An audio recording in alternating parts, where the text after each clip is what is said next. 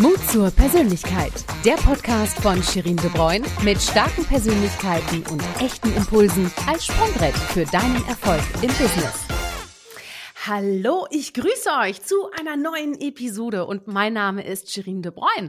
Mein erstes Ziel mit diesem Podcast lautet, 100 mutige Köpfe in 100 Wochen zu sprechen und wir befinden uns heute auf der 47. Etappe und ich freue mich, dass ihr mich auf dieser spannenden Reise begleitet.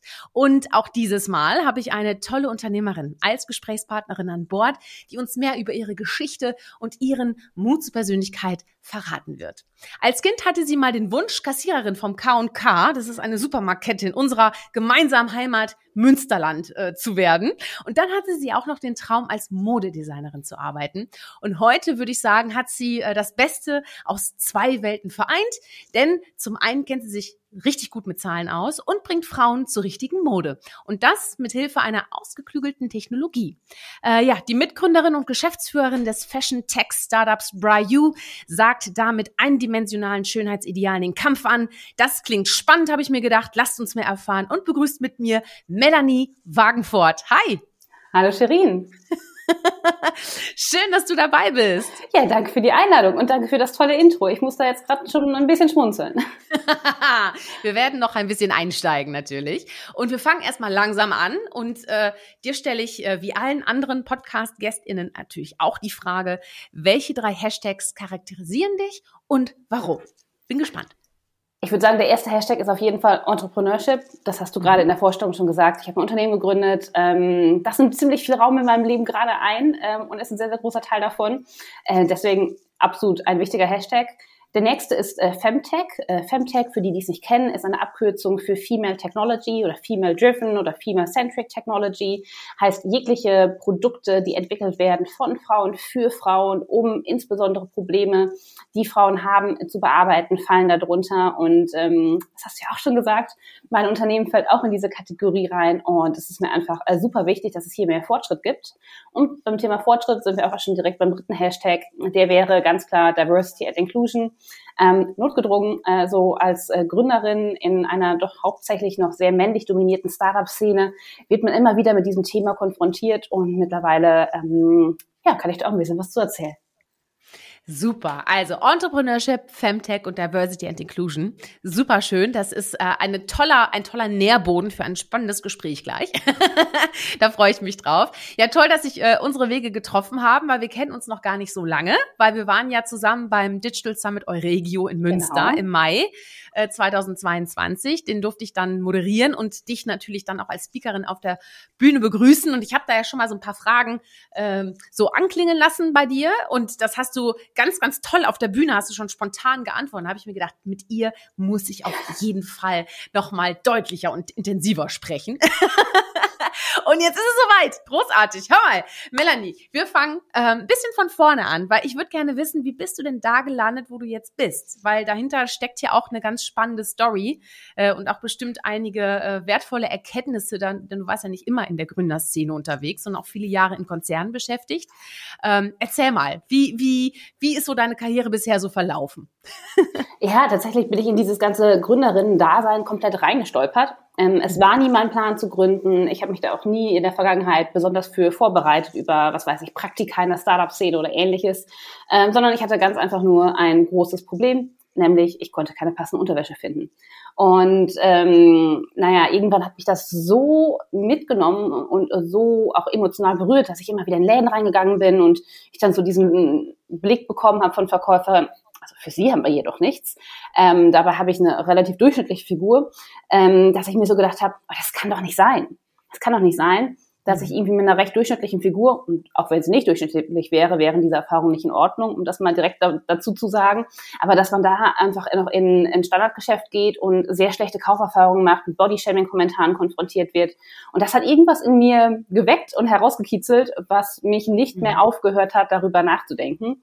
Und ich war damals in der Unternehmensberatung, bin irgendwie generell ein recht analytischer, zahlenaffiner Mensch und ich habe einfach nicht mehr aufgehört, über diesen Markt zu recherchieren und habe halt gesehen, der ist riesig. So gut wie jede mhm. Frau trägt tagtäglich, äh, tragen tagtäglich BHs. Trotzdem ist das ein Produkt mit einer unfassbar hohen Unzufriedenheit. Und da wusste ich, okay, da muss ich irgendwas machen. Ich weiß doch noch nicht wirklich was. Ich weiß auch noch nicht so wirklich wie. Ich kenne auch noch niemanden, der mir dabei helfen kann. Aber ich mache da mal irgendwie was. Und so bin ich dann so langsam reingeschlittert und habe auch irgendwie eine Weile gebraucht, bis ich dann irgendwie so meinen Weg gefunden hatte. Brayu ist auch schon meine zweite Gründung. Ähm, aber ja, es war eigentlich so ein kompletter Unfall komplett klassische Gründungsstory aus dem eigenen Problem heraus bin ich da gelandet, wo ich jetzt bin. Also ja, sehr, danke an ja, die, sehr authentisch. Ja, danke an die Wäschegeschäfte, die zu mir sehr unfreundlich waren, kann ich da nur sagen. sehr gut. Aber sag mal, wenn du, du hast ja also so Jetzt stehst du vor diesem Problem, ne? Jetzt, jetzt sagst du so, das ist jetzt ein Problem, das möchte ich lösen. Wie bist du da vorgegangen? Also, was sind so, sag ich mal, für dich die wichtigsten Bausteine gewesen, dass du gesagt hast, äh, so komme ich jetzt Schritt vor Schritt weiter? Mm, also ich kann dir sagen, wie ich damals vorgegangen bin. Das war nicht der richtige Weg. Mhm. Ich kann dir sagen, wie ich mhm. jetzt vorgegangen bin oder, oder jetzt mhm. vorgehen würde. Ähm, wie gesagt, ich war damals in einer Unternehmensberatung, ähm, hatte auch nicht wirklich ein Startup-affines Umfeld, waren irgendwie alle unten in Konzernen unterwegs oder noch in der akademischen Welt unterwegs. Und also meine ganzen vorherigen Arbeitgeber waren jetzt nicht so digitalisierungsaffin. Ne? Es waren halt irgendwie Family Offices oder große Banken oder wie gesagt Unternehmensberatungen und war mit der Beratung dann in meinen großen Konzernen unterwegs. Da hatte ich nicht so wahnsinnig viele Schnittstellen mit ähm, ja, ein Startup aufbauen, mit äh, sehr, sehr wenig Geld, eine Menge da rauszuholen. Und ich bin da mhm. erstmal so rangegangen, dass ich mir gedacht habe, ja, okay, ja, irgendwie, wenn man da was machen will, sollte irgendwie auch was Innovatives haben was kann man denn da wohl für Technologie nutzen, um dieses Problem zu verbessern? Und dann habe ich mir damals mhm. gedacht, ja, guck mal, Körper sind so individuell, insbesondere die Brustanatomie ist höchst individuell. Das kann man mhm. ja gar nicht, war damals mein Gedanke, mit Standardgrößen abdecken, sondern wir müssen was maßschneidern. Und weil Maßnehmen so absolut schwierig ist, sich selbst mit einem Maßband zu vermessen, gerade wenn es jetzt irgendwie äh, ein komplizierterer Wert ist, als jetzt nur die Körpergröße zu vermessen, ähm, deswegen machen wir das einfach mal mit einem 3D-Scan. Und ja, da habe ich mein Geschäftsmodell ich mache maßkonfektionierte Unterwäsche über einen 3D-Scan. Das war dann tatsächlich okay. auch das erste, was ich umgesetzt habe, Aha. wo ich irgendwie anderthalb Jahre ungefähr dran äh, gearbeitet habe, hat sogar dafür, dass ich keine Ahnung hatte, recht gut funktioniert und wir mhm. haben irgendwie funktionierende Prototypen hinbekommen und auch irgendwie ein paar ganz gute, spannende Gespräche mit KapitalgeberInnen, aber ähm, habe dann letztendlich auch gemerkt, so, puh, Mhm. verdammt dickes Brett, was du dir da vorgenommen hast. Die Lösung ist sehr überkandidelt für ein Problem, was sich auch tatsächlich mit leichteren Methoden lösen lässt. Und damals war ich dann auch so weit, dass ich so viel gelernt hatte über einfach auch diesen Lean Startup Approach, kann schon nicht mehr mhm. sprechen, über Prototyping, ähm, ja. auch über Testing, dass ich dann auch wusste, okay, vielleicht solltest du einfach mal das Ganze viel, viel, viel, viel, viel, viel kleiner denken und erstmal anfangen, etwas schnell entwickeln und das dann testen und iterieren. Und daraus ist dann tatsächlich auch mein jetziges Unternehmen Brayu mhm. entstanden. Mhm. Und ähm, ja, habe eine Menge Lehrgeld bezahlt auf dem Weg, viel Zeit auch in Dinge investiert, die dann letztendlich nicht funktioniert haben. Letztendlich war es aber auch eine super Schule. Ja, ja klar. Also äh, aus Fehlern lernt man ja eher am meisten. Also, Total. Sag, sag, äh, sag mir mal eine erfolgreiche Person, die, die keine Fehler gemacht hat. Also äh, gibt's nicht, ne? Machen wir alle. Total. Die, Kunst, die Kunst ist ja dann, den Fehler kein zweites Mal zu machen. Das ist ja dann die Kunst, ne? Da sage ich immer, so der erste Fehler ist verzeihlich, der zweite gleiche. Da bin ich immer ein bisschen kritischer unterwegs. Ja, zum Glück gibt es so viele potenzielle Fehlermöglichkeiten. genau, und Varianten eines. Und Varianten ja, ja, genau. und dann, ach, dann gibt es da irgendwie so eine Corona-Pandemie und dann ändert sich irgendwie das komplette Marktumfeld und es gibt Lieferschwierigkeiten und was nicht alles und man denkt sich, so, ah ja, so viel neues Potenzial für, für andere Fehler. Das ja. ist tatsächlich, glaube ich, bisher noch nicht passiert, so zweimal komplett dasselbe in den Sand zu setzen.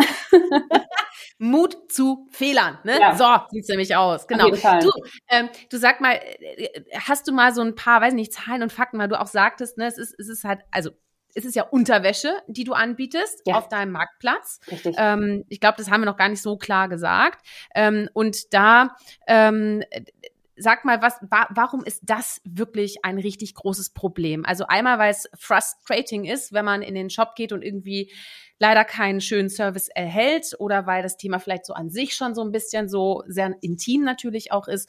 Ähm, und dann hast du so ein paar Zahlen und Fakten. Also was, warum du sagst, das ist so ein Riesenpotenzial ja. für dich.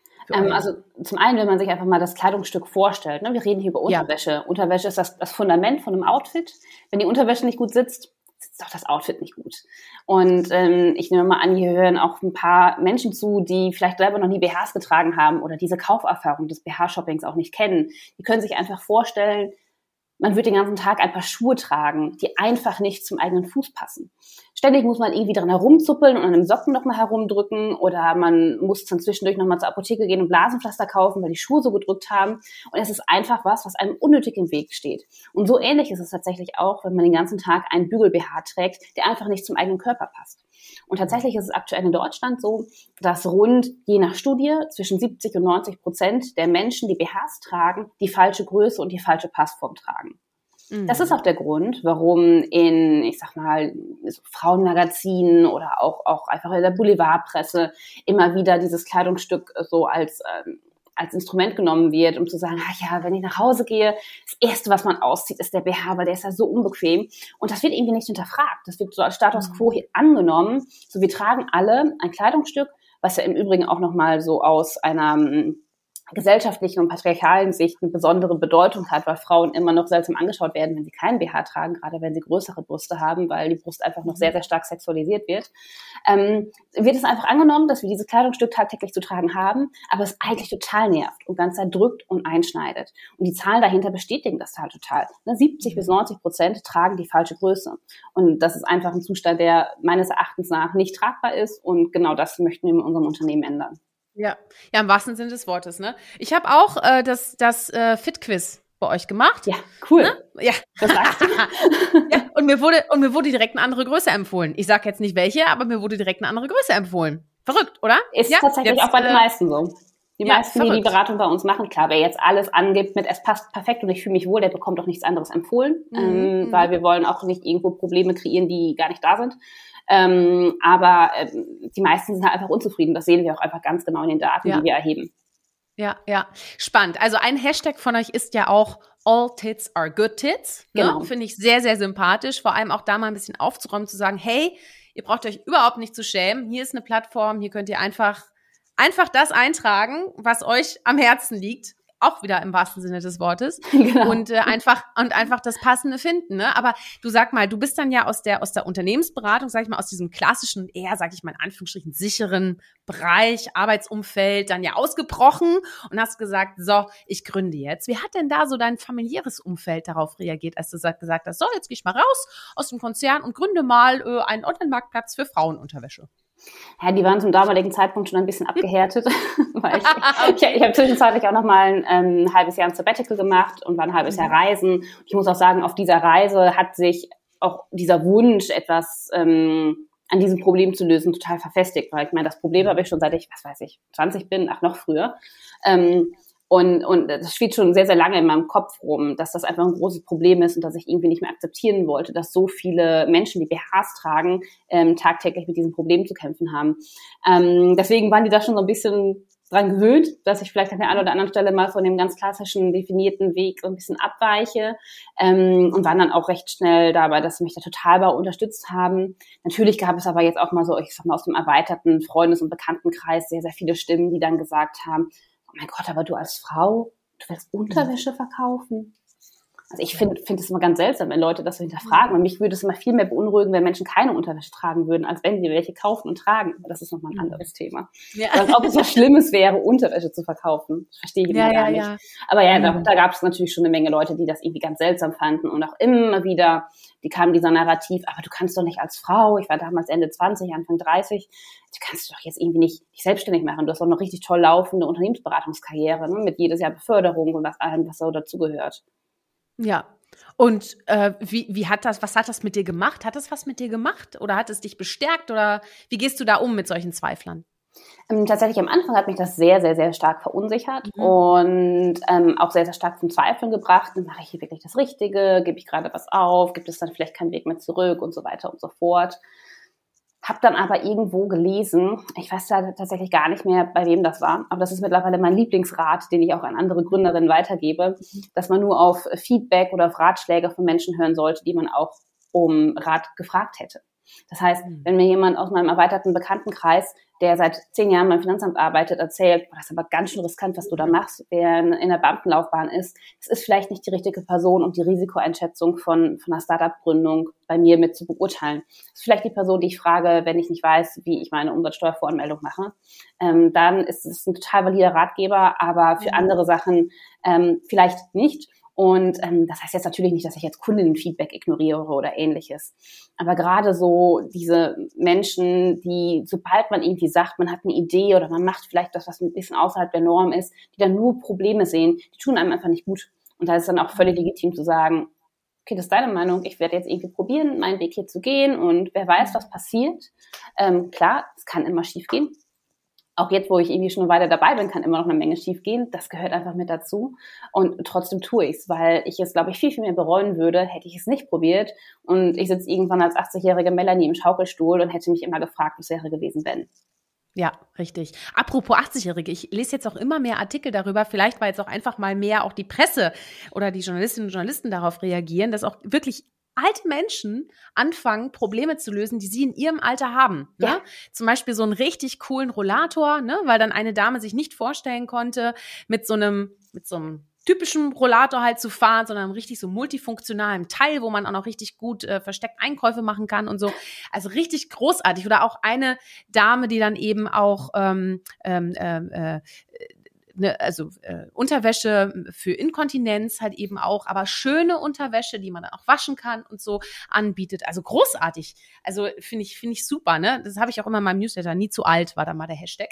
Ja, find, ich finde ich find das auch ne? großartig und ich finde das auch toll, dass zumindest in meiner Wahrnehmung so in den letzten zwei, drei, vier Jahren sich da eine große Bewegung aufgetan hat, dass ja. immer mehr Menschen, die selbst betroffen sind von Problemen, die in der Vergangenheit von den großen Playern Industrie einfach ignoriert worden sind, mhm. selbst anfangen Lösungen zu finden, andere Produkte zu entwickeln und dort auch komplett neue Märkte zu etablieren. Das gerade, habe ja. schon gesagt, In Inkontinenzunterwäsche, äh, der nächste Schritt oder ein sehr naheliegender Schritt in den Gedanken ist für mich dann jetzt auch hier einfach Periodenunterwäsche. Das ist ein Markt, der komplett neu entstanden ist in den letzten vier, fünf Jahren, der sehr, sehr, sehr, sehr stark wächst. Und ähm, der kommt halt auch von, in diesem Fall Konsumentinnen, die gesagt haben, hey, es kann doch irgendwie nicht sein, dass wir immer so viel Müll produzieren. Da muss da auch irgendwie was Besseres geben. Und das ist halt cool, dass die Startup-Szene mittlerweile so groß wird oder auch so, es so viele Förderangebote gibt wo man lernt, ja. wie baut man denn ein Unternehmen auf, wie kommt man denn an Geld, wie bekomme ich denn meine ersten 100 zahlenden Kunden und Kundinnen, ähm, mhm. dass es einfach realistisch wird, dass solche Innovationen auch wirklich aus der Gesellschaft herauskommen. Ja, wie apropos ähm, ähm, Aufbau von, von KundInnen, ähm, wie gehst du da vor? Also hast du da ein besonderes Marketing Konzept, äh, wo du sagst, okay, äh, du sprichst jetzt äh, so deine Kundinnen an. Also wie kriegst du Nutzer auf deine Plattform? Ja, tatsächlich über viele verschiedene Wege und wir sind auch immer noch mhm. dabei. Ich glaube, das wird auch tatsächlich etwas sein, was man nie ganz abschließt, da für uns den hundertprozentig richtigen Weg zu finden. Ähm, mhm. wir spielen die komplette Performance-Marketing-Klaviatur, äh, Meta, Instagram, Google Ads, ähm, fangen jetzt an mit TikTok-Ads. Wir machen relativ viel organisch auf Social Media, auch hier auf den großen Plattformen, Facebook, Instagram, Pinterest, TikTok. Ein bisschen machen wir auch auf LinkedIn, aber das ist eher so aus Employer-Branding-Gründen. Ähm, und was bei uns tatsächlich sehr, sehr gut läuft, ist Presse. Ähm, wir waren jetzt schon mehrfach ähm, im Fernsehen, ähm, auch in großen Zeitungen, überregionalen Zeitungen, wie jetzt zum Beispiel der FAZ, weil wir einfach oder ich mich äh, zunehmend als einfach die BH-Expertin positioniere und wir dann halt auch einfach angefragt werden. Ne? Hey, was sind denn die fünf Gründe, warum BHs oftmals nicht passen? Oder was kann ich denn tun, wenn immer der Träger rutscht? einfach so solche Fragen auch wirklich zu beantworten. Und das gibt uns tatsächlich eine Menge Sichtbarkeit und ist ähm, auch für uns eine sehr, sehr gute Quelle, wie wir ähm, Neukunden auf uns aufmerksam machen. Aber äh, nur das wird natürlich nicht reichen. Klar, wir spielen auf, wir sind natürlich irgendwo ein Tech-Unternehmen, gerade mit den ganzen Algorithmen und mit dem Machine Learning-Ansatz, den wir im Hintergrund mhm. entwickeln. Wir haben aber natürlich auch einfach ein ja, E-Commerce-Marketing-Team, die einfach die Performance-Marketing-Klaviatur spielen und na, wir schreiben Newsletter, wir machen Content-Marketing. Da sind wir in den ganzen klassischen Kanälen auch mit vertreten. Himmel, das ja. ist aber ganz schön viel Arbeit. Ne? Das, ist, das so. ist eine Menge Arbeit. Ähm, und sag mal, äh, also dein Team, wie groß ist dein Team? Äh, wir sind zu siebt aktuell. Ja. Haben dann und noch drei, ja, sehr feste, enge Freelancer, die mit bei uns arbeiten. Und dann hast du auch erzählt, dass ihr euch ja bisher erst insgesamt zweimal gesehen habt, ne? Weil ihr Richtig. jedes halbe Jahr dann äh, zusammentrefft. Und äh, wie, wie funktioniert das, ein Unternehmen aufzubauen in einer kompletten Remote-Situation? Wie sind da deine Erfahrungen? Mm, also unsere Erfahrungen sind da tatsächlich sehr, sehr gut mit. Ähm, mhm. Wir haben von Anfang an, also Brayu in, in, seiner heutigen Form, die Idee und, und auch das, das Kernteam dahinter, mein Mitgeschäftsführer und ich, äh, uns gibt es seit quasi Ende 2019 und wir haben damals schon gesagt, wir machen das komplett remote. Und dann kam natürlich so der große Knall mit Corona ein paar Monate später, dann hat es irgendwie jeder gemacht. Aber wir waren zu dem damaligen Zeitpunkt einfach schon komplett auf Remote eingestellt. Und mhm. ähm, sowohl mein Mitgeschäftsführer als auch mir, uns ist es einfach wichtig, dass ähm, ja, wir einfach die besten Mitarbeiterinnen und Mitarbeiter finden. Und warum sollten die jetzt alle in Münster sitzen oder in Hamburg, wo mein Mitgeschäftsführer wohnt? So, warum sollten wir uns da auf einen Ort beschränken? Und warum sollten wir Leute dazu zwingen, irgendwie umzuziehen und täglich oder dreimal die Woche ins Büro zu kommen. Das ist irgendwie was, was sich für mich gar nicht gut anfühlt, weil ich total davon überzeugt bin, dass die Menschen, die sich bei uns bewerben, und wir haben schon, würde ich sagen, relativ, was heißt einen relativ harten, aber einen recht gründlichen Auswahlprozess. Also, da gibt es dann schon mhm. so zwei, drei Gespräche, die ein bisschen länger gehen.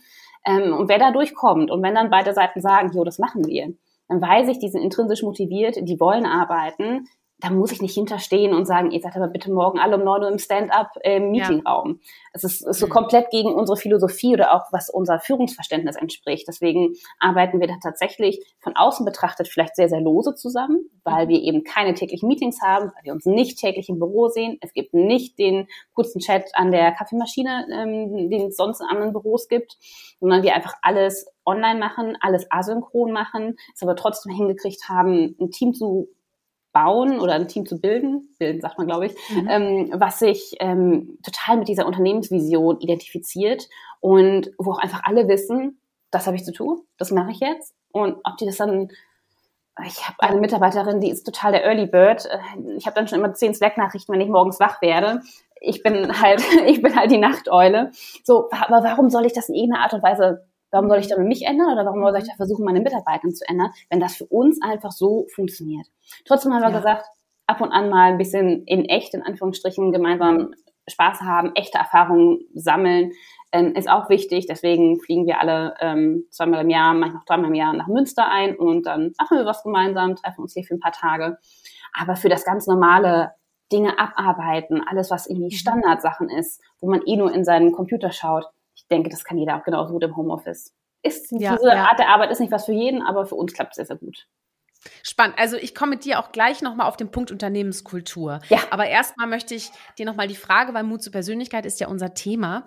Und ähm, da wir jetzt so die, den ersten Drittel unseres Gesprächs so abgeschlossen haben, wollte ich mal einmal so auf den Punkt kommen. Was heißt denn für dich Mut zur Persönlichkeit und was hat das mit deinem Leben zu tun bisher? Mm, ich glaube, Mut zur Persönlichkeit ist einfach der Mut, so zu sein, wie man ist und sich nicht in eine vorgefertigte Box packen zu lassen und auf Stereotype nicht so wahnsinnig viel zu geben, diese auch selbst zu hinterfragen und auch andere dazu ermutigen, diese wirklich zu hinterfragen. Ähm, ich würde mir wünschen, dass wir Mut zur Persönlichkeit nicht brauchen. Ich würde mir wünschen, dass es einfach schon in unserer Gesellschaft so wäre, dass wir das Individuum viel mehr akzeptieren und viel mehr schätzen und auch gerade die Unterschiede, die wir alle mitbringen, viel mehr schätzen. Ich glaube aber tatsächlich im Moment braucht man das noch so ein bisschen, dass man sagt, so nein, komm, das will ich machen, so will ich sein, ähm, so bin ich vielleicht auch einfach und ich habe jetzt auch gar keine Lust, mich zu verstellen und äh, lebe und arbeite so, wie es mir passt und wenn das anderen nicht passt, dann sind das vielleicht einfach nicht die richtigen Menschen für mich, mit denen ich mich viel umgeben möchte und das sind halt andere. Ja, und das passt so hervorragend zum Punkt Unternehmenskultur. Ne? Man hätte ja besser diesen Übergang gar nicht machen können, weil auch du hast ja, sag ich mal, nimmst ja sehr viel Rücksicht, also was heißt Rücksicht, aber du hast ja ein Team, die alle so funktionieren, wie sie halt selbst funktionieren. Und es gibt dann eben ein paar Regeltermine, aber dafür relativ wenige. Ähm, aber was heißt für dich Unternehmenskultur? Wie hast du sie für dich definiert und was hält auch eine, ein Unternehmen zusammen? Also vor allem, wenn man halt nicht sich physisch nahe ist. Was, was ist das, was einen zusammenhält im Unternehmen? Ich glaube tatsächlich, es sind hauptsächlich zwei Punkte. Das eine ist äh, die Vision oder die Mission, die man im Unternehmen hat. Stehe ich dahinter? Glaube ich daran? Bin ich da vielleicht sogar auch ein kleines bisschen stolz drauf, mhm. wenn ich das vielleicht auf einer Party abends erzähle, wo ich arbeite oder was ich so den ganzen Tag über mache? Ich glaube, gerade in der jetzt nachkommenden jüngeren Generation wird dieses ganze Thema, gut, der Oberbegriff wäre irgendwie Purpose dafür, das wird immer, immer, immer wichtiger und das merken wir ganz, ganz stark in unseren Forschungsgesprächen. Wir bekommen auch recht viele Initiativbewerbungen, dass es da immer um den Purpose geht. Und ich glaube, das ist ein ganz wichtiger Eckpfeiler von der Kultur. Und der andere Eckpfeiler ist, so langweilig, wie sich das auch anhört, Routinen. Mhm. Ähm, also eine gewisse Routine zu schaffen. Wir haben zum Beispiel die Routine, dass wir montags in einem Slack-Channel nachfragen, tell me about your weekend in one Jiffy. Und dann ah. schicken die uns halt kleine GIFs durch die Gegend und ähm, man überlegt sich halt schon die ganze Woche, oh, was habe ich Cooles gemacht? Ähm, wer hat das lustigste Jiffy diese Woche? Also es ist harmlos irgendwo, aber es ist natürlich was. Es ist eine Routine, das machen wir seit Anfang an, das hat sich irgendwie so ergeben. Ähm, das ist ein Teil von Kultur diese Routinen zu haben oder auch wie man Meetings gestaltet, ähm, aber auch Dinge wie ähm, wie man miteinander umgeht. Und zum Beispiel hat mich letztens eine relativ neue Mitarbeiterin gefragt, ob sie während der Probezeit Urlaub nehmen darf. Für mich war das so selbstverständlich, dass ich da im Vorfeld, Learning für mich, hätte ich von Anfang an sagen sollen, dass sie das natürlich darf, dass ich da gar nicht drüber nachgedacht habe, ihr dazu sagen, ja, natürlich darfst du auch in einer Probezeit Urlaub nehmen, aber ähm, ich glaube auch so in, in solchen Momenten richtig zu reagieren und dann ganz klar auch sich an dem zu halten, was ich gerade gesagt habe. Ne? Wir sind davon überzeugt, alle Menschen, die bei uns arbeiten, wollen Leistung bringen, wollen das Richtige machen fürs Unternehmen und sind fähig, das zu tun. Und was sie vielleicht, wozu sie vielleicht noch nicht fähig sind, dazu können wir sie befähigen. Und dementsprechend bekommen alle ganz, ganz, ganz viel Freiraum. Und dann gibt es auch keinen Grund, warum ich zum Beispiel den Urlaub in der Probezeit irgendwie sagen sollte, nee, das geht jetzt aber irgendwie nicht. Also dass man da auch einfach konsequent ist. Weil sonst hat so eine Kultur immer irgendwo einen Riss im Fundament. Wenn man anfängt, inkonsequente Entscheidungen zu treffen oder auch ähm, ja, unterschiedliche Signale zu senden an seine Mitarbeitenden, weil man da halt eben nicht so diesen, ich sag mal, moralischen Kompass da irgendwo gesetzt hat, wie man als Unternehmen gemeinsam arbeiten möchte. Und ich sage auch ganz ehrlich, wer jetzt zum Beispiel bei uns arbeiten möchte, aber eine Menge Händchen halten braucht und das halt auch vielleicht braucht, so diese Struktur zu haben über, ich habe mein Daily morgens um 9 Uhr und dann habe ich mein End-of-Day-Meeting um 16.30 Uhr, der ist dann halt auch irgendwie nicht richtig bei uns. Ähm, mhm. Das ist, mhm. glaube ich, auch okay. Also auch so zu wissen, was passt nicht zu uns, was sind wir nicht. Wir sind auch nicht die, die jeden Freitag gemeinsam dann noch ihre Feierabenddrinks machen, weil ich das total respektiere, dass alle auch ihr Privatleben haben. Und mhm. ich dann niemanden zu zwingen möchte, in ihrer Freizeit mit uns Zeit zu verbringen. Ja, klar. Kommt trotzdem ja. manchmal vor, aber es ist halt nicht so, wie das in anderen Startups ja auch teilweise ist, dass immer so erwartet wird, oh, man bleibt abends lange und man spielt noch Kicker und so weiter. So sind wir halt irgendwie gar nicht. Mhm. Und äh, sag mal so, dein, dein Alltag, der ist ja schon sehr voll bepackt, würde ich mal äh, behaupten. Ne? Also äh, hast du denn da für dich so eine Routine entwickelt, dass du immer das Gefühl hast, okay, du hast irgendwie alle Bälle äh, irgendwie in der Luft und es läuft, äh, es geht. Hast du, wie organisierst du dich so während der Woche? Hast du so ein paar Produktivitätstipps mal für uns, äh, die uns auch mutiger machen? ähm, ja, so ganz konkrete Tipps habe ich tatsächlich, glaube ich, drei. Ähm, ich habe mhm. einen meetingfreien Tag in der Woche. Das ist mein meetingfreier mhm. Mittwoch wo ich versuche, ähm, einfach Dinge abzuarbeiten, wo man sich mal, doch mal zwei, drei Stunden konzentrieren muss. Das heißt nicht, dass ich nie Mittwochs-Meetings mache, wie du ja auch schon gemerkt hast. Aber ähm, das ist irgendwie mein Tag, der mir irgendwie heilig ist, wo ich weiß, okay, da kommen nur Sachen rein, die wirklich super wichtig sind oder was in zehn Minuten irgendwie fertig ist. Aber da ja. habe ich einen Tag, da kann ich mal denken und da kann ich auch mal an den großen Themen arbeiten, dass wir auch irgendwie strategisch vorankommen. Ähm, zwei andere Sachen, die ich in meinem Alltag umsetze, ist, dass ich morgens versuche, mit dem Schwierigsten anzufangen. Und seins ist halt auch nur 15 oder 30 Minuten an der schwierigen, großen Aufgabe zu arbeiten, die halt ansteht. Aber dass man das Gefühl hat, ich habe schon mal irgendwie was geschafft. Das hilft ja, super stark. Ja. Ah ja. Mhm. Ähm, Eat the Frog wird man das so, oder ich glaube, das ist so der, mhm. der Oberbegriff für diese, für, für diesen Produktivitätshack. Mhm. Ähm, und ich arbeite mit Zero Inbox. Das heißt, es gibt am Ende des Arbeitstages keine E-Mails in meiner Inbox. Die sind alle abgearbeitet oder in Ordner verschoben oder delegiert oder in, wir nutzen Notion als Taskmanagement-Tool in ein Notion-Ticket übersetzt, ähm, weil mich das total stresst, so die Inbox aufzumachen und mega. dann 30 E-Mails und Uh, das stresst mich. Und ich, ich bin Boah, auch überhaupt nicht gut darin, wenn ich diese Ordnung nicht beibehalte, dann übersehe ich Sachen. Mhm. Also wenn ich das mal drei, vier Tage studern lasse, dann fange ich an, Sachen zu übersehen und das stresst mich dann so sehr. Also da, da bin ich hart mit mir und sage dann, nein, abends ist die Inbox leer. Es klappt tatsächlich ja. ganz gut. Und das ist ein so schönes Gefühl. Es ist so ein schönes Gefühl, wenn die Inbox leer ist. Aber ich muss dir sagen, meine platzt gerade aus allen Nähten. Und ich habe vor unserem Gespräch heute habe ich noch 100 E-Mails irgendwie einsortiert. Aber es fühlt sich jetzt schon ein bisschen leichter an. Ich habe ja, ich habe auch noch einen Produktivitätshack, den ich auch liebe. Und zwar trage ich mir die wichtigen Aufgaben des Tages auch so in der Zeit, so ich brauche eine halbe Stunde oder eine Stunde oder wie auch immer, trage ich mir auch so in meinen Kalender ein. Und wenn ich das dann erledigt habe am Ende des Tages, ich lösche dann immer, wenn ich eine Aufgabe gemacht habe, lösche ich die aus meinem Kalender raus. Das heißt, Ende des Tages habe ich einen leeren Kalender. Oh, das schön. Ist, das ist sehr schön und das tut richtig gut. Und es funktioniert bei mir besser, dieser Trick, als wenn ich ähm, äh, mir so ein, so, ein, so ein Alert setze oder irgendwie, weiß ich nicht, ein Signal höre oder irgendwie, ich hatte auch mal so einen Button, That was easy von Staples. ähm, äh, den habe ich auch mal geschlagen dann. Aber das, aber das Beste ist, am Ende des Tages einen leeren Kalender zu haben. Also das ist auch nochmal, vielleicht so als vierten Tipp nochmal hin. Total, total. Und wo wir beim Thema Kalendereinträge sind, ähm, ich habe seit kurzem einen Kalendereintrag für Pausen, weil ich sonst so ein mhm. Mensch bin, der keine Pausen ah. macht oder halt dann irgendwann manchmal erst spät gemerkt hat, oh, du hättest, hättest vielleicht mal was essen sollen, so. Ja. Weil man halt von Meeting zu Meeting rennt und dann irgendwie nicht sich mal die halbe Stunde einplant, um sich mal zwischendurch ein Brot zu schmieren. Ähm, ja. Habe ich jetzt auch eine Pause mittags eingetragen, was essen, zehn Minuten an die frische Luft und es ist einfach das Beste, was man für die Produktivität tun kann, regelmäßig Pausen zu machen und sich nicht nur den ganzen Tag von Aufgaben und Terminen stressen zu lassen. Ein bisschen Abstand zwischendurch hilft tierisch.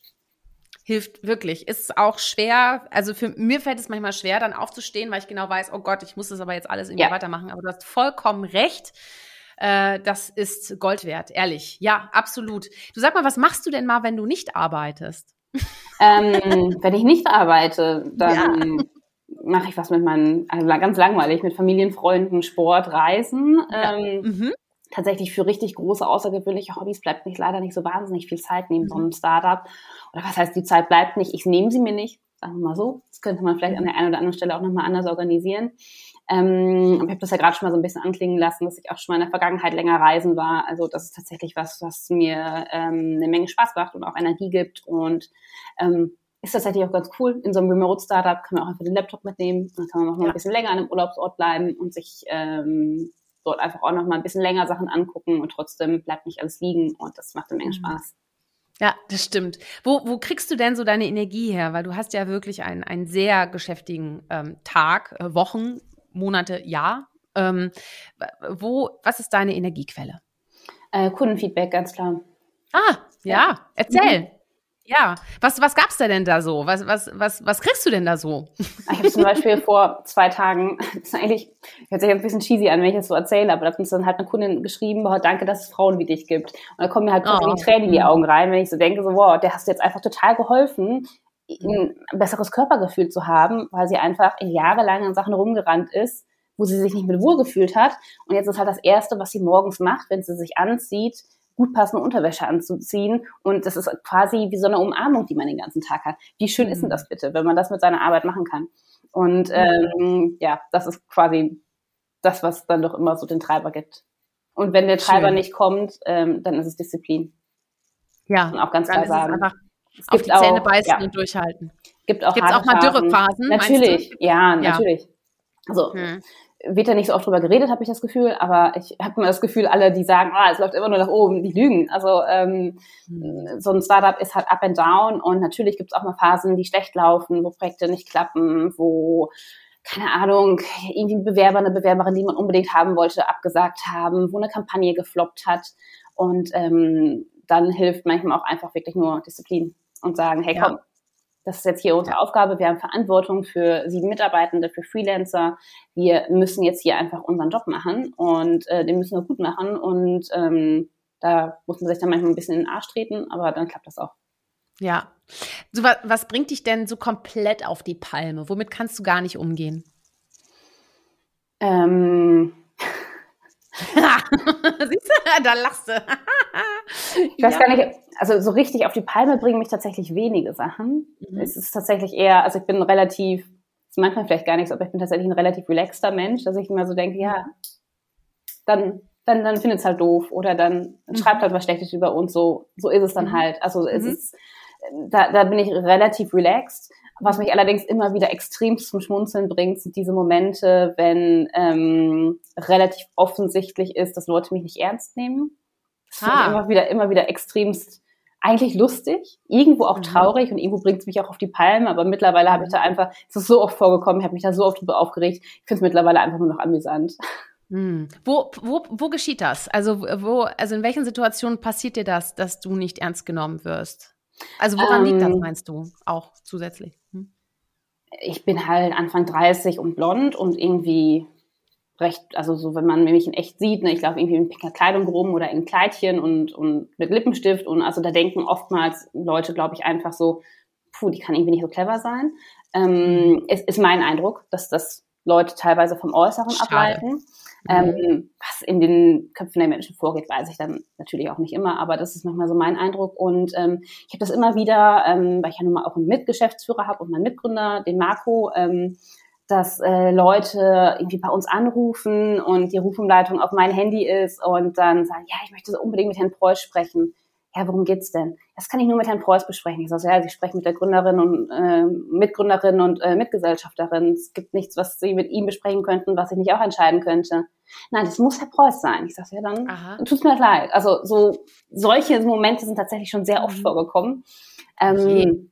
Wo man sich dann einfach immer, wo ich mich dann in den Momenten immer einfach nur so frage, hey, wie könnte ich damit jetzt irgendwie besser umgehen? Das mhm. bringt mich manchmal schon noch auf die Palme, weil ich da dann halt irgendwie vermute, dass da doch sehr, sehr viel ähm, ja, struktureller Sexismus einfach hinterliegt oder auch, ähm, was mich unfassbar auf die Palme gebracht hat, waren eine Handvoll Situationen beim Fundraising, wo es einfach äh, ja Sexismus par excellence war und man sich einfach nur so denkt, so okay, wir sind irgendwie noch nicht so weit in 2022, wie ich dachte, dass wir sind als Gesellschaft. Mhm. Ja, und ähm, ja, was, was würdest du dir denn wünschen von auch vor allem von der Gründerszene? Also gerade jetzt vielleicht, du bist eine junge Frau, du löst ein Problem, äh, was ein Problem für viele Frauen löst. Ähm, es ist auch noch ein technisches Start-up. Äh, so was, was würdest du dir wünschen? Was wäre so dein Call to Action für die Gründerszene?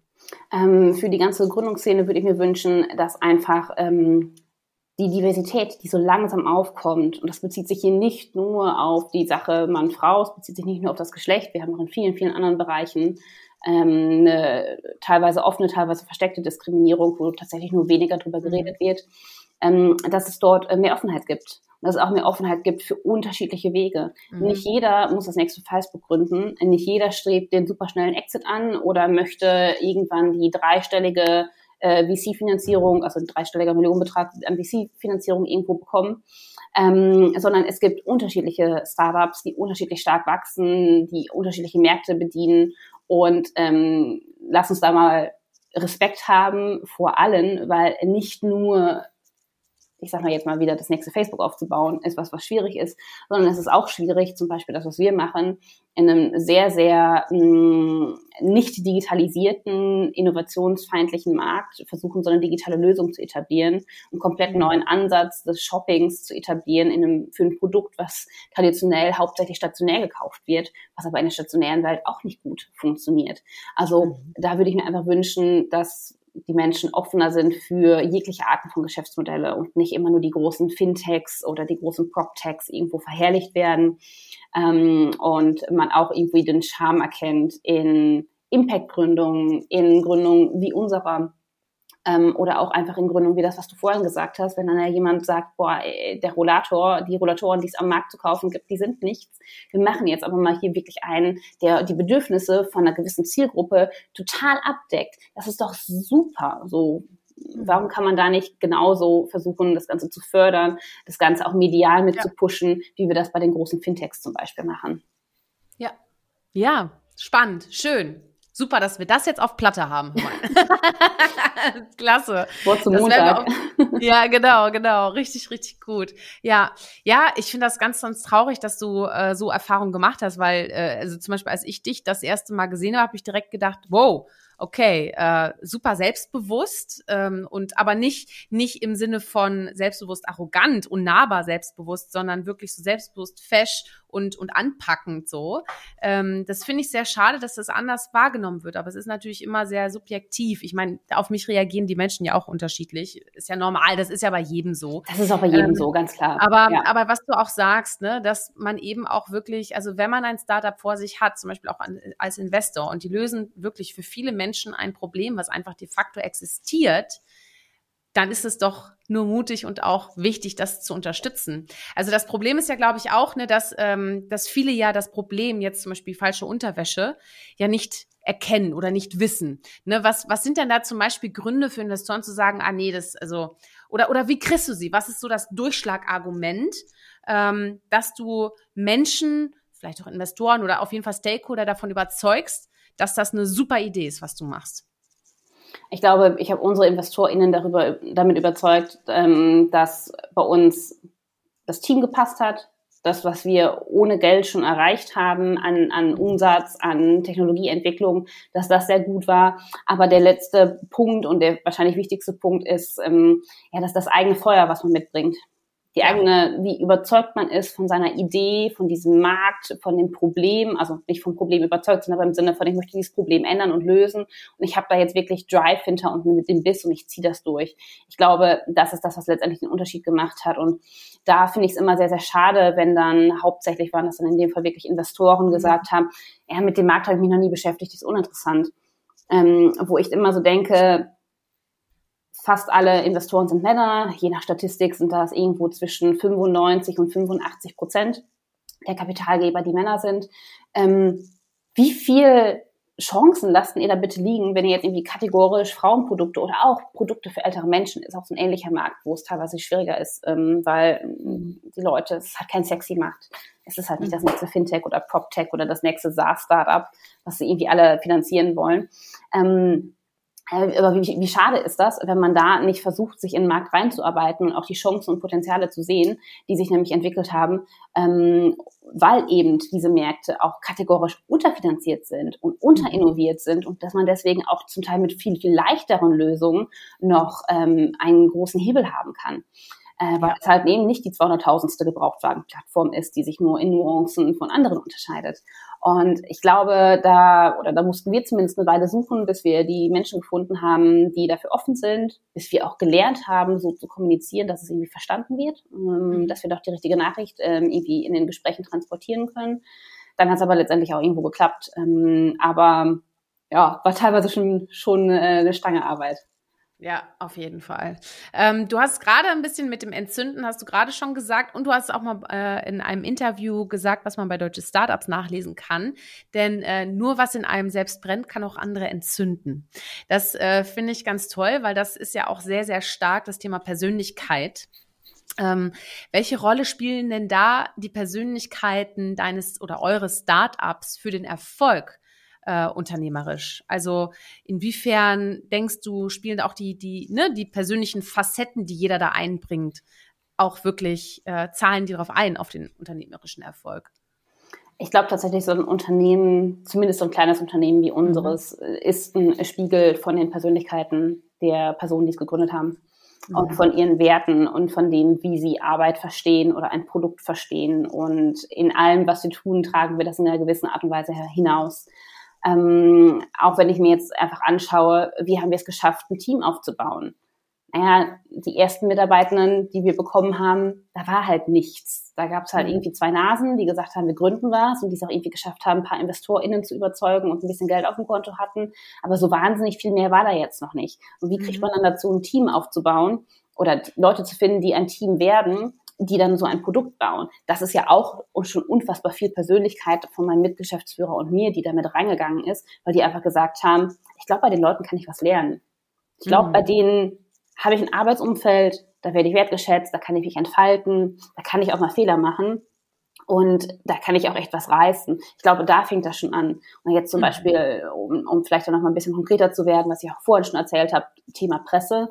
Ähm, klar, da bin dann auch irgendwo ich als Person das, die dann halt irgendwie sagt, so ja, okay, klar mache ich irgendwie einen TV-Beitrag mit oder natürlich gebe ich irgendwie ein Interview und da kommt natürlich auch eine Menge Persönlichkeit dann mit bei rüber und ähm, ich glaube, es ist sehr, sehr wichtig und auch das automatisch, was einen von anderen unterscheidet. Deswegen bin ich auch zum Beispiel jemand, der überhaupt kein stark ausgeprägtes Wettbewerbs- oder Konkurrenzdenken hat. Weil ich mir einfach denke, okay, selbst wenn jetzt jemand was super ähnliches machen will wie wir, die werden es anders machen, was andere mhm. Menschen machen. Genau. Und ja. Äh, manche Menschen, manche potenziellen KundInnen werden sich von der Lösung mehr angezogen fühlen und andere von unserer. Das ist auch fein, der Markt ist groß genug, da können mehrere bestehen. Richtig. Cool, ja, absolut. Cool. Ich wollte gerade sagen, ich denke genauso. Ich finde das großartig. Ja, weil es ist ganz anders, wenn, wenn ich jetzt morgen eine Bra You Too gründe, wird es, wird es ganz anders laufen, wobei ich dich lieber machen lasse, weil du, das ist ja, das ist ja auch nicht nur das, was man auf deiner Plattform sieht, weil jetzt wollen wir das Ganze auch nochmal ganz kurz ein ein Stückchen tiefer verstehen. Mhm. Denn das eine ist ja das, was wir als Nutzerin ja dann online sehen. Ja, da kannst du dann ähm, dein, dein, sag mal, die Daten deines Brustumfangs oder ne, alle Daten irgendwie, die wichtig sind für den BH, kannst du dann da so eingeben, dann kriegst du Empfehlungen, dann kriegst du Produktempfehlungen, kannst dann direkt kaufen und so. So, jetzt passiert aber ja technisch was und du sagst ja dazu auch, das ist der datenbasierte Brafit-Algorithmus. Mhm, genau. so, jetzt will ich wissen, was heißt das denn jetzt? Was ist das? Also du musst dir vorstellen, was wir machen, was wir in der mhm. digitalen Welt abgebildet haben, ist eigentlich genau das, was eine richtig, richtig, richtig gute Dessous-Verkäuferin im Fachgeschäft machen würde. Okay. Was macht die? Die guckt sich erstmal an, was trägst denn du gerade und was klappt da eigentlich nicht. Und dann weiß sie schon, okay, wie muss ich das Ganze vielleicht irgendwie korrigieren. Das passiert bei uns auch zum großen Teil, weil wir sehr, sehr stark analysiert haben, was sind eigentlich die häufigen Fehler, die die Menschen beim BH-Kauf machen und diese korrigieren wir. Dann gucken wir uns an, genauso wie sich das eine gute Dessous-Verkäuferin anschauen würde, was habe ich denn da für einen Körper vor mir? Was ist das für eine Proportion von mhm. Unterbrustumfang zu Brustumfang, was ist es generell für eine, für eine Proportion, habe ich eine große Kleidergröße, kleine Kleidergröße, was habe ich auch für eine Brustform, das heißt, wie ist das Brustgewebe geformt, habe ich da eine Brust vor mir, die schon drei Kinder gestillt hat, die vielleicht ein sehr weiches Gewebe hat, oder habe ich da vielleicht eine operierte Brust vor mir, die von alleine steht, die gar nicht viel Unterstützung braucht. Das ist nämlich essentiell zu wissen für den BH, den man dann hinten raus aussuchen muss, für die BH-Form, für die Art der Verarbeitung und so weiter und so fort. Das schauen wir uns an an. Und dann schauen wir uns noch an, dass was man vielleicht bei der Dessous-Verkäuferin als Erfahrungswissen titulieren würde, schauen wir uns an, wenn du, Shirin, jetzt zum Beispiel bei uns das Fitquiz machst, gucken wir uns an, was haben wir denn für ähnliche Nutzerinnen in der Vergangenheit gehabt, die vielleicht genau dasselbe wie du eingegeben haben. Was haben die gekauft? Und was haben die aber auch wieder retourniert? Was hat denen nicht gepasst? Welche Größen haben denen nicht gepasst? Welche Formen ja. haben denen nicht gepasst? Und so wird dann halt insgesamt ja ein, ein, ein, ein Dreiklang quasi daraus, dass wir mhm. einfach einen Teil standardisierte Algorithmen haben, wo wir einfach genau wissen, wenn jetzt zum Beispiel jemand eine sehr kleine Kleidergröße trägt, dann passt es nicht, einen großen Unterbrustumfang zu haben. Dann haben wir dann, das ist kein Match, das klappt einfach nicht. Dann müssen wir mhm. korrigieren. Ähm, gleichzeitig spielt aber auch sehr, sehr viel mit rein, okay, was haben Leute in der Vergangenheit bei uns gekauft, was haben sie retourniert und welche Angaben haben sie im Vorfeld gemacht und was können wir über in der Zukunft ähm, fürs Fitting daraus lernen. Nicht nur jetzt auch für unsere eigene Plattform, sondern das ist natürlich auch ähm, ja, quasi ein Datenschatz und, und ein, ein, ein Zusammenschluss aus Daten, der auch langfristig mhm. auch für andere Unternehmen interessant ist, wo wir auch noch andere Produkte planen, rauszuentwickeln. Über unseren Spannend. eigenen Marktplatz hinaus. Ja, okay, ma, ah, ja, ja, okay, jetzt, jetzt gehen die Synapsen bei mir an. Verstehe. Ja, das ist ja, eigentlich okay, total simpel cool. tatsächlich. Also ja, ja, aber, aber warum gibt's so? Also ich frage mich dann auch, ne, warum gibt's denn sowas nicht? Weil ich meine, so Plattform, das ist ja jetzt auch nicht jetzt erst, ne, irgendwie up and running, sondern das ist ja wirklich auch schon, also Plattformgedanken sind ja auch schon einfach seit Ewigkeiten. Ja, cool, Mensch, ja. super, schön. Sag mal, hast du so grob eine Idee, wo du mit Bryu in fünf Jahren sein willst? Oder ist das so eine Frage, die du eigentlich gar nicht magst, sondern im Endeffekt so von Jahr zu Jahr weitergehst? Ähm, also im Operativen planen wir jetzt eher nicht auf fünf Jahresbasis, mhm. da bin ich ganz ehrlich. Mhm. Es gibt natürlich einen Plan, aber das wissen wir alle, das ist zu einem Zeitpunkt, äh, nicht nur bei einem jungen Unternehmen, das ist eigentlich zu jedem Zeitpunkt Glaskugelleserei. Nichtsdestotrotz ja. weiß ich genau, dass ähm, in fünf Jahren, guck mal, da sind wir schon in 2027, da möchte ich, dass wenn eine Gala oder eine Brigitte schreibt, äh, Frauen ziehen als erstes den BH aus, wenn sie nach Hause kommen, die Leute sich so fragen, hä, warum das denn? Mhm. Ich möchte den, den, die Assoziation, die Menschen mit dem Kleidungsstück Unterwäsche, insbesondere mit dem BH haben, möchte ich ändern. Weg von, das ist ein Hassobjekt, das ist was, was mich einengt, das ist das Brustgefängnis, hin zu, das ist was, was ich anziehe, was mich unterstützt, das ist meine Umarmung für den ganzen Tag, das ist was, was ich bewusst einsetzen kann. Möchte ich mich einfach nur wohlfühlen in meinem Körper heute? Mache ich heute eine Menge Sport oder will ich mich super sexy fühlen? Dementsprechend ziehe ich mir andere Unterwäsche morgens aus meiner Schublade raus und nutze das für mein eigenes Selbstbewusstsein, für mein eigenes Empowerment. Ich möchte dass sich einfach der Gedanke, den wir über Wäsche haben im Kopf, dass sich der komplett ändert. Und ich hoffe, dass wir dann mit Breaking einen Beitrag zu leisten können. Cool. Ja, ich wünsche dir da alles Glück dieser Welt und vor allem auch Persönlichkeiten, die dich da unterstützen und da auch mitmachen. Und sag mal, wenn du jetzt mal einmal ganz kurz nicht mehr Entrepreneurin selber bist, sondern einfach mal äh, die Perspektive wechselst als Investorin. Ne? So, stell dir mal vor, äh, du bist da jetzt Investorin, du hast jetzt auch da so ein bisschen äh, Budget. In welches Startup würdest du investieren? Welches Problem müsste das Startup äh, lösen, in das du gerne investieren würdest? Gibt es da ein Problem, wo du sagst, das sollten wir alle irgendwie in den Griff kriegen? Boah, schwierig. Es gibt so viele Probleme. Ne? Es gibt so viele Probleme. Ich glaube aber, wenn du mich jetzt tatsächlich irgendwie auf ein Problem festnageln möchtest, ähm, es gibt das Buch Invisible Women. Hast mhm. du bestimmt auch gelesen. Es geht dort um die Gender Data Gap und um jegliche Probleme, die insbesondere Frauen haben in einer auf den Mann designten Welt. Angefangen von eine höhere Sterblichkeit bei Autocrashen, ähm, angefangen von äh, Stadtdesign bis hin zu, was für mich der schlimmste Punkt ist, äh, wie medizinische Studien stattfinden, wie Medikamente zugelassen werden. Jegliche Themen, die hier reingehen und dafür sorgen, dass wir einfach als gesamte Menschheit eine bessere Lebensqualität haben können, eine bessere Chancengleichheit haben können, finde ich super, super, super, super, super wichtig. Und ich glaube, ja, doch, das wäre wahrscheinlich schon so das, was mir so mit am meisten am Herzen liegt. Gleichzeitig muss ich aber auch sagen, wenn jetzt irgendwie ein Startup um die Ecke kommen würde und ich hätte das Geld und ich könnte in eine Lösung investieren, die uns massivst ähm, zum Beispiel bei den Problemen, die wir noch mit der Elektromobilität haben, unterstützt, mhm. würde ich natürlich auch nicht Nein sagen, weil ich auch weiß, abseits von dem ganzen Femtech-Kosmos es sehr, sehr viele spannende und auch extrem notwendige Herausforderungen gibt, die wir einfach angehen müssen. Ja, ja. Ja, spannend. Du sag mal, ähm, wenn du mal für einen Tag den Schreibtisch tauschen könntest, weil du hast ja jetzt gerade schon mal die Perspektive gewechselt, ne? deswegen bist du jetzt schon mal gut vorbereitet. An welchen würdest du dich denn gerne setzen wollen und was würdest du da machen?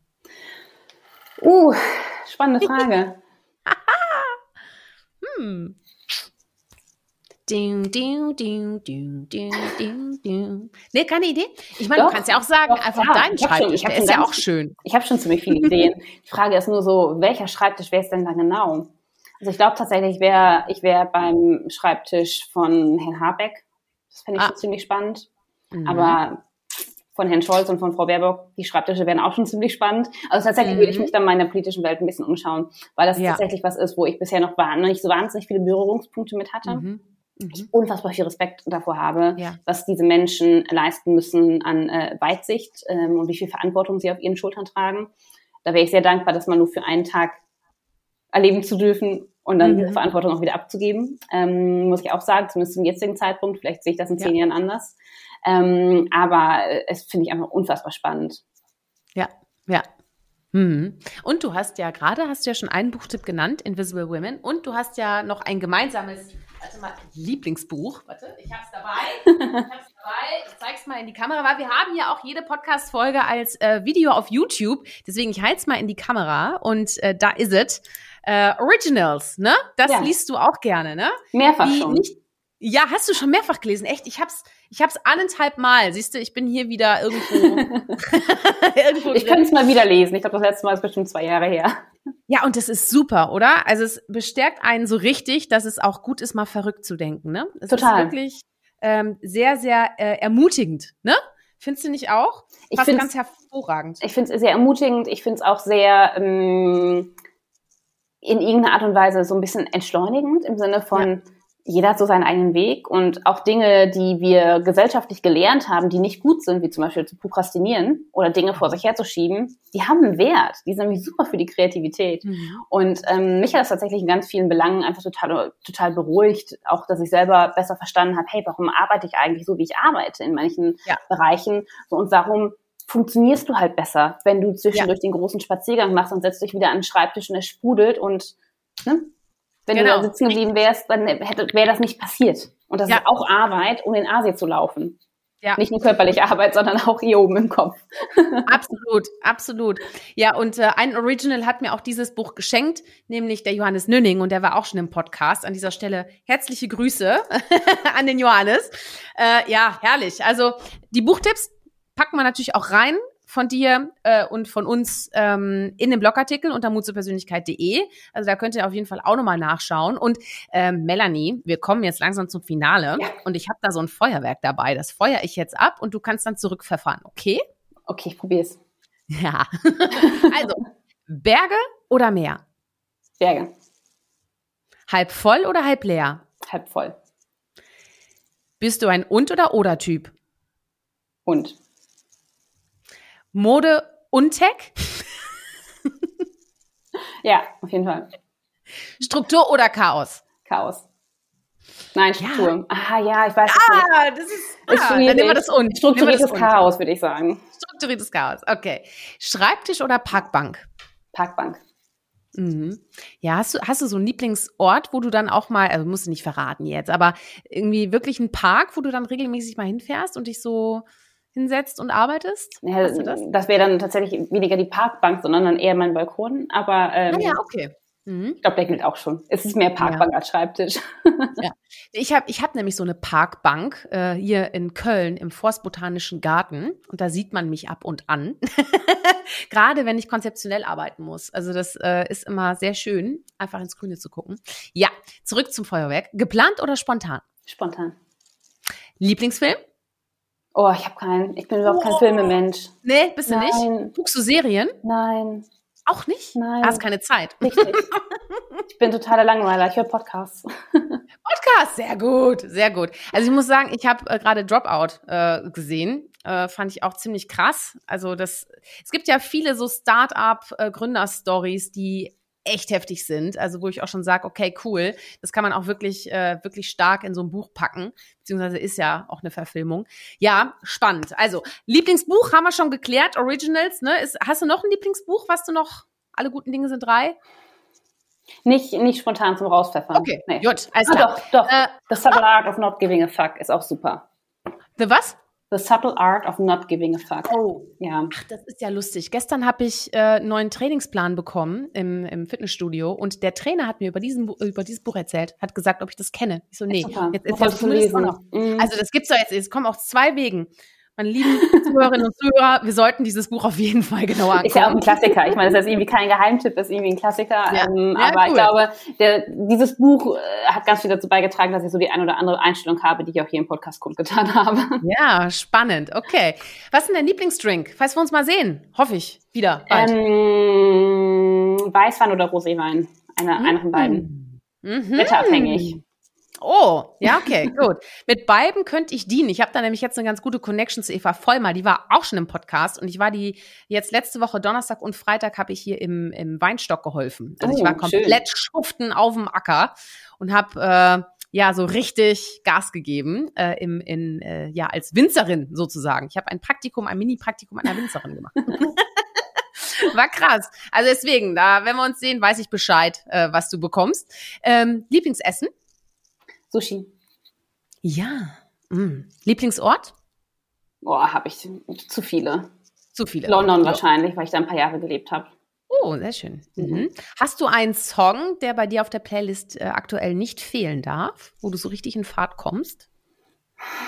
Ich habe halt auch so einen total freakigen Musikgeschmack und kann halt irgendwie auch alles an Musik hören. Ich habe halt auch früher selbst Musik gemacht und irgendwie. Oh! Ja, deswegen also mich kannst du irgendwie mit dem Jazzkonzert total begeistern. Du kannst mich auch mit, mit Popmusik total begeistern. Ich kann mit Klassik eine Menge anfangen. Also ist ganz schwierig. Ich will mich da nicht in so eine Box packen lassen, muss ich da jetzt wieder sagen. Nee, nee, nee, spannend. Und hast du, hast du gesungen oder spielst du ein Instrument? Nee, ich spiele ein Instrument. Also nicht mehr aktiv, aber früher.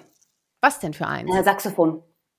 Oh, mega. Ich liebe Saxophon. Ehrlich? Ja. Hast du ein Saxophon auch noch?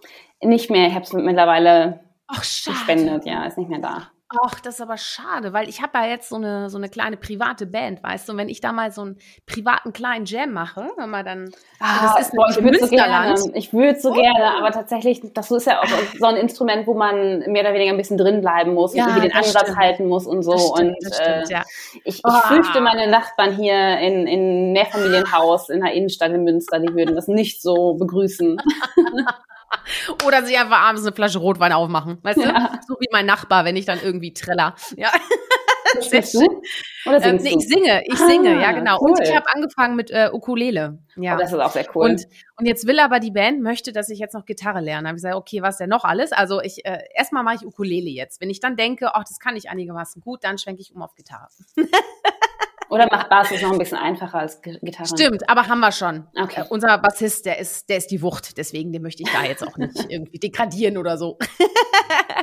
Hör mal, ich komme jetzt, vielen Dank, das war das Feuerwerk und wir kommen jetzt zur Schlussfrage und auch zu natürlich meiner Motivation, warum ich diesen Podcast damals gestartet habe im Juni 2021. Und die Frage lautet, Warum braucht unsere Welt Mut zur Persönlichkeit? Melanie, wie ist deine Antwort? Wir brauchen Mut zur Persönlichkeit, damit wir uns alle so entfalten können, wie wir sind und wir es lernen, die Schönheit in den Unterschieden zu sehen. Vielen Dank, liebe Melanie. Es war ein ganz, ganz tolles Gespräch. Ich hätte wirklich noch länger reden können. Möchtest du noch irgendwas loswerden? Habe ich irgendwas vergessen? Möchtest du noch irgendwas sagen? Ähm, nee, danke fürs Gespräch. Hat mich total gefreut. Ich könnte jetzt auch noch ein bisschen mit dir weiter quatschen. Ja. Macht echt Spaß. Machen wir einfach ein nächstes Mal, genau. würde ich sagen. Nächstes Mal. Danke, danke, liebe Melanie. Und auch an euch. Danke fürs Einschalten und Mithören. Und wenn es gefallen hat, äh, erzählt euren FreundInnen davon, eurem Netzwerk, denn wir alle können sicher eine zusätzliche Portion Mut zur Persönlichkeit gut gebrauchen. Ne? Was meint ihr? Jawohl. In diesem Sinne, ich freue mich, wenn ihr nächsten Freitag wieder einschaltet. Bis dahin, seid mutig, zeigt Persönlichkeit. Eure Shirin. Ciao, ciao und Cheers! Hol dir deine Portion Mut zur Persönlichkeit. Alle Folgen zum Podcast findest du unter www.mutzupersönlichkeit.de, als Video bei YouTube und bei allen gängigen Podcastdiensten.